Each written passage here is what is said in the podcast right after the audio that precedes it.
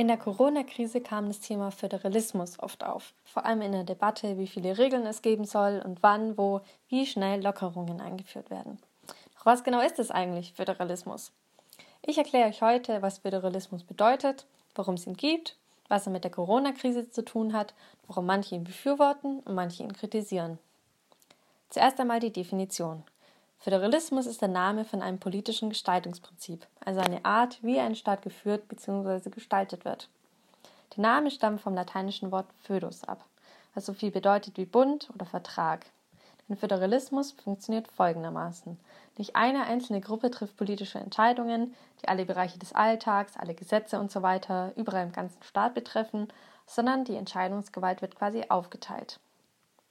Man kann sich das ähnlich wie eine Pyramide vorstellen. Ganz oben über allem steht der Bund. Der trifft Entscheidungen, die für alle gleich gelten. Meist sind es wichtige Themen, die für alle Bewohner Deutschlands wichtig sind oder alle Bewohner betreffen.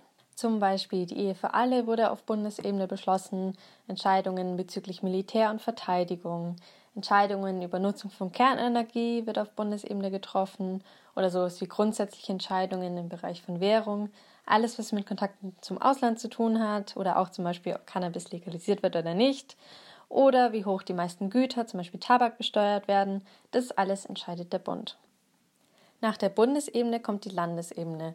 Auch wenn es mit dem Namen vielleicht zuerst mal ein bisschen verwirrend klingt, mit Landesebene ist nicht das Land Deutschland gemeint, sondern die Bundesländer. Also genau gesagt meint die Landesebene eigentlich die Bundeslandebene. Die Bundesländer haben ziemlich viel Macht und Entscheidungsfreiheit in Deutschland. Was viele sicher schon mitbekommen haben, ist, dass Bildung Ländersache ist. Also die Bundesländer dürfen ganz allein bestimmen, was auf dem Lehrplan steht und was im Abi drankommt zum Beispiel. Auch das Presserecht wird von jedem Bundesland selber entschieden, genauso wie das Demonstrationsrecht, aber auch sowas wie Erbschaftssteuer, Regelungen zum Strafvollzug und auch das öffentliche Gesundheits- und Pflegewesen liegt in der Verantwortung der Bundesländer Dazu erzähle ich später noch mehr, wenn es um Föderalismus und Corona geht. Nach den Bundesländern kommen die Kommunen. Die regeln viele Sachen, die direkt die Region betreffen. Zum Beispiel regeln die Kommunen den öffentlichen Nahverkehr, die Straßenreinigung, die stellen Feuerwehr und Katastrophenschutz bereit, die kümmern sich um die öffentlichen Gebäude wie Schulen oder Schwimmbäder. Und die dürfen selber zum Beispiel die Höhe der Hundesteuer festlegen oder die Vergnügungssteuer. Vergnügungssteuer zahlt man zum Beispiel bei Tickets für Veranstaltungen, beim Eintritt in die Disco oder auch im Spielautomat. Im Grunde dürfen also die Länder und Kommunen einiges selbst bestimmen, aber die müssen sich immer noch an die übergeordneten Regeln von Bund halten. Zweifelsfall gilt, Bundesrecht bricht Landesrecht. Das war jetzt mal der Föderalismus in Deutschland. Dieses politische System gibt es aber auch anderswo. Zum Beispiel in den USA. USA ist ja die Abkürzung für United States of America, also die Vereinigten Staaten von Amerika. Da gibt es auch Sachen, die zentral von der Bundesregierung entschieden werden und für alle Staaten gelten, wie zum Beispiel das Einwanderungsgesetz oder der Handel mit anderen Ländern oder auch das Militär. Das wird eben zentral entschieden auf Bundesebene. Und es gibt manche Sachen, die die Staaten selber entscheiden können, zum Beispiel welche Waffen oder Drogen erlaubt sind oder auch wie hoch der Mindestlohn ist. Übrigens sind auch Indien, Mexiko und der Irak föderalistisch aufgebaut. Das Gegenteil von Föderalismus ist der Zentralismus. Das bedeutet, alle Entscheidungsgewalt liegt zentral bei einer Institution und einzelne Regionen können nichts oder nur sehr wenig selber festlegen oder entscheiden. So ist es zum Beispiel in Frankreich, in Schweden oder Dänemark. Die Länder sind alle zentralistisch aufgebaut. Nun komme ich zum geschichtlichen Hintergrund, warum Deutschland eigentlich föderal und nicht zentral regiert wird. Damals, als Hitler an die Macht kam, hat er nach und nach das damalige Deutschland zentralistisch aufgebaut, um sich selber sehr viel Macht zu geben. Nach dem Zweiten Weltkrieg haben die Siegermächte, also Sowjetunion, Frankreich, Großbritannien und die USA, Deutschland unter sich aufgeteilt und föderalistisch aufgebaut, dass so eine Machtkonzentration, wie Hitler sie damals gehabt hat, nicht mehr passieren kann. Es gibt sogar eine Klausel im Grundgesetz, die verhindert, dass der Föderalismus in Deutschland abgeschafft wird. In Artikel 79 Absatz 3 steht sinngemäß drin, dass die Gliederung des Bundes in Länder und die grundsätzliche Mitwirkung der Länder bei der Gesetzgebung nicht verändert werden dürfen. Aber zurück zu heute. Wie am Anfang schon erwähnt, wurde der Föderalismus häufig in den Medien genannt, im Thema Corona, besonders bei der Strenge der Maßnahmen. In Deutschland gibt es das Gesetz zur Verhütung und Bekämpfung von Infektionskrankheiten bei Menschen. Kurz Infektionsschutzgesetz. Habt ihr vielleicht schon mal gehört? Das Infektionsschutzgesetz ist dazu da, übertragbare Krankheiten vorzubeugen, die frühzeitig zu erkennen und die Weiterverbreitung zu verhindern. Und auch im Infektionsschutzgesetz gibt es eine föderale Struktur. Und weil die Corona-Pandemie eben ins Aufgabengebiet vom Infektionsschutzgesetz fällt, ist auch der Umgang mit diesem neuartigen Virus von Bundesland zu Bundesland unterschiedlich. In erster Linie ist die Aufgabe des Bundes zu koordinieren, aber nicht direkt etwas auszuführen. Konkret bedeutet das, der Bund, beziehungsweise genauer gesagt der Bundestag, bestimmt, ob es sich um eine epidemische Lage von nationaler Tragweite handelt oder nicht. Im Fall der Corona-Pandemie ist es so. Und der Bundestag sagt auch, wenn diese Lage offiziell vorbei ist.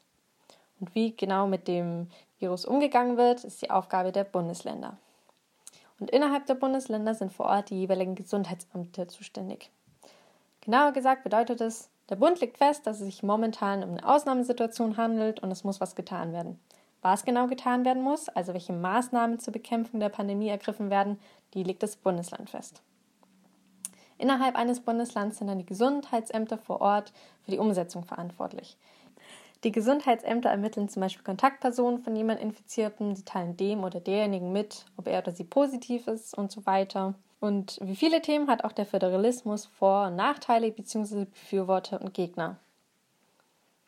Ganz allgemein sind Vorteile beim Föderalismus zum Beispiel die Gewaltenteilung. Es ist gut für eine Demokratie, wenn nicht alle Macht zentral bei einer Personengruppe liegt, weil damit Machtmissbrauch vorgebeugt wird. Ein weiterer Vorteil ist, dass Föderalismus Bürgernähe stärken kann. Wenn es in der Politik Ansprechpartner direkt vor Ort gibt, haben die Menschen weniger so das Gefühl, die da oben würden über uns entscheiden, wie sie möchten, ohne die tatsächlichen Umstände vor Ort zu kennen. Außerdem kann Föderalismus auch die Partizipation, also die Teilnahme in Politik verstärken. Wenn Menschen vielleicht eher gewillt sind, sich direkt vor Ort für irgendwas Bestimmtes, das ihnen wichtig ist, sich einzusetzen, weil sie einen direkten Bezug dazu haben oder eher das Gefühl haben, etwas bewirken zu können. Aber es gibt eben auch Nachteile. Manchmal wird in Deutschland zum Beispiel negativ als Flickenteppich vom Föderalismus gesprochen. Also, dass Deutschland keine Einheit ist, sondern aus mehreren Stücken, in diesem Fall Bundesländer, zusammengeschustert ist, sozusagen jeder sein eigenes Süppchen kocht. Ein Nachteil ist, dass manches einem ungerecht vorkommt oder ungerecht ist. Viele finden zum Beispiel die unterschiedlichen Regelungen in der Bildungspolitik unfair und kritisieren, dass Abschlussprüfungen in unterschiedlichen Bundesländern unterschiedlich schwer sind und damit die Noten nicht vergleichbar sind und damit die Noten nicht vergleichbar sind. Ich persönlich finde es auch weder logisch noch fair, dass in manchen Bundesländern gewisse Hunderassen erlaubt sind und in anderen sind diese Hunderassen verboten. Ein weiterer Nachteil ist folgender. Wenn nicht alles zentral in einem Gremium entschieden wird, sondern es viele verschiedene Gremien gibt, gibt es auch mehr Politiker und das bedeutet, es müssen auch mehr Gehälter bezahlt werden. Föderalismus ist also deutlich teurer als Zentralismus. Außerdem brauchen Entscheidungen, die alle betreffen, in einem föderalistischen System länger, mehr beteiligte Entscheidungsträger zustimmen müssen, bis ein Gesetz dann verabschiedet wird. Allerdings könnte man eben auch gegenargumentieren, dass es in einem zentralistischen System auch lange dauert, bis eine Entscheidung getroffen wird, die lediglich eine Region betrifft oder einen Ort, weil das entscheidende Gremium sehr, sehr, sehr viele Entscheidungen treffen muss, über alle Orte in diesem Staat zum Beispiel. Und auch beim Thema Corona gibt es Menschen, die befürworten, dass bei dieser Pandemie nicht alles zentral entschieden wird und manche kritisieren eben genau das. In einem Gastbeitrag in der Zeit vom 11. Mai schreiben Thomas König, ein Mitarbeiter am Mannheimer Zentrum für europäische Sozialforschung, und Lars Feld, der ist Professor für Wirtschaftswissenschaften an der Universität Freiburg zum Thema Föderalismus in der Corona-Krise. Sie sagen, dass es vermutlich genau am Föderalismus liegt, dass Deutschland im Gegensatz zu anderen Ländern in der Pandemie relativ gut weggekommen ist, beziehungsweise relativ gut wegkommt. Eines ihrer Argumente ist zum Beispiel, dass in diesem Fall der Föderalismus sehr effektiv ist. Denn das Virus breitet sich in den verschiedenen Regionen unterschiedlich aus, daher ist es besser vor Ort über die Situation zu entscheiden und die Maßnahmen. Hingegen im Zentralismus dauert es lange, bis für die ganzen einzelnen Regionen individuell passende Maßnahmen gefunden werden und die Situation vor Ort kann auch falsch eingeschätzt werden. Und bei der Corona-Pandemie hat der zeitliche Aspekt eben in der ersten Phase eine große Rolle gespielt. Und sie argumentieren weiter, dass auch in der zweiten Phase der Pandemie der Föderalismus die richtige Strategie ist. Denn wenn die Infektionsrate wieder steigt in einem Ort, dann werden in diesem Ort auch wieder strengere Maßnahmen ergriffen. Falls es zum Beispiel in einem Bundesland zu einer falschen Entscheidung oder einer Fehleinschätzung in der Situation kommt, deshalb mehr Menschen an Corona erkranken dort, dann ist es zwar schlecht für diesen Ort, Aber eine Fehleinschätzung auf Bundesebene wäre in so einem Fall viel gravierender. Und außerdem können dann andere Bundesländer aus den Fehlern der anderen lernen. Und auch bezüglich Lockerung finden die beiden, dass ein föderalistisches Vorgehen richtig ist. Weil die Bewohner eines Ortes mit einer sehr geringen Infektionsrate finden es unfair, wenn genauso wenige Lockerungen äh, bei denen entschieden werden, wie zum Beispiel Orte mit einer sehr hohen Infektionsrate. Und so kann man auch vorbeugen, dass Menschen die Beschränkungen als unverhältnismäßig empfinden oder zu leichtsinnig werden oder die von der Regierung entschiedenen Maßnahmen nicht mehr ernst nehmen, wenn sie denken, dass die Maßnahmen nicht auf ihre Situation oder auf ihren Ort angepasst sind. Die Politikwissenschaftlerin Ursula Münch, die wurde zum Thema Föderalismus in der Corona-Krise interviewt und das Interview erschien am 27. Mai in der Süddeutschen Zeitung. Sie wurde gefragt, Sehen Sie den Föderalismus als einen Grund, warum die Krise in Deutschland glimpflicher verlaufen ist, als beispielsweise in Frankreich oder Spanien? Und die Frau Münch hat geantwortet, ich habe in den letzten Wochen mit französischen, spanischen und britischen Journalisten gesprochen und da kam oft der Satz, wir bewundern euch für diese abgestufte Vorgehensweise. Das ist in Zentralstaaten nicht möglich, wenn beispielsweise alles aus Paris angeordnet wird. Diese funktionsfähigen Verwaltungen auf Landes- und auf kommunaler Ebene, das zeichnet Deutschlands Krisenmanagement aus. Manche sehen aber auch Risiken des Föderalismus in der Corona-Krise, weil die Bundesländer könnten so eine Art Wettbewerb starten, wer am schnellsten Lockerungen erlaubt.